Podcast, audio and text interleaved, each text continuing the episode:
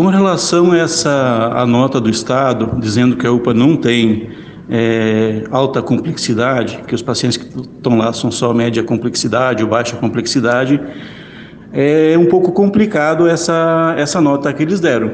Porque, primeiro, se fosse assim, nós não teríamos uma indígena lá dentro aguardando desde o dia 10 uma vaga de UTI neonatal e essa vaga não surgiu, apesar de ter uma liminar judicial dizendo que era para ser providenciada a vaga. Ah, infelizmente o, a, o bebê veio a óbito é, na segunda-feira, né? Então é um, é um caso típico que não procede a nota que eles colocaram. Nós temos uma série de pacientes que precisam de procedimentos cardíacos que não é ficando na UPA ou num leito hospitalar que vai ser resolvido o problema desses pacientes. Eles precisam de cateterismo, de angioplastia, de revascularização.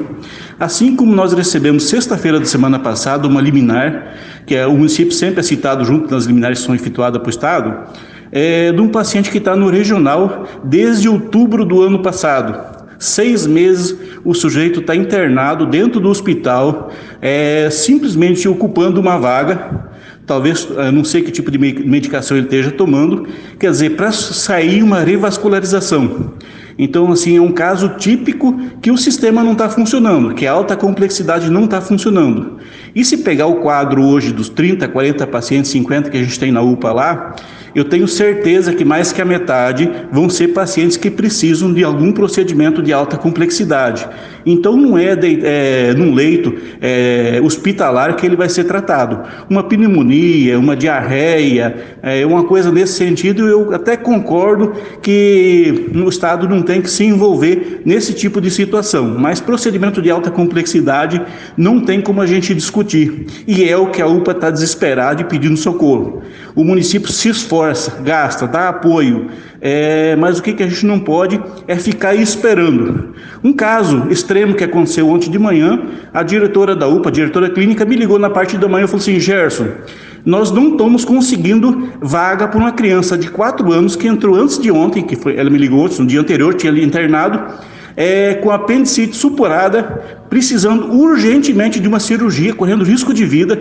Se eu não, não tivesse feito uma intervenção junto com a Secretaria de Estado, que prontamente nos atenderam, é, nós, eles suspenderam todo o atendimento do Hospital Regional de Sorriso e nós encaminhamos ontem na parte da manhã essa criança para Sorriso.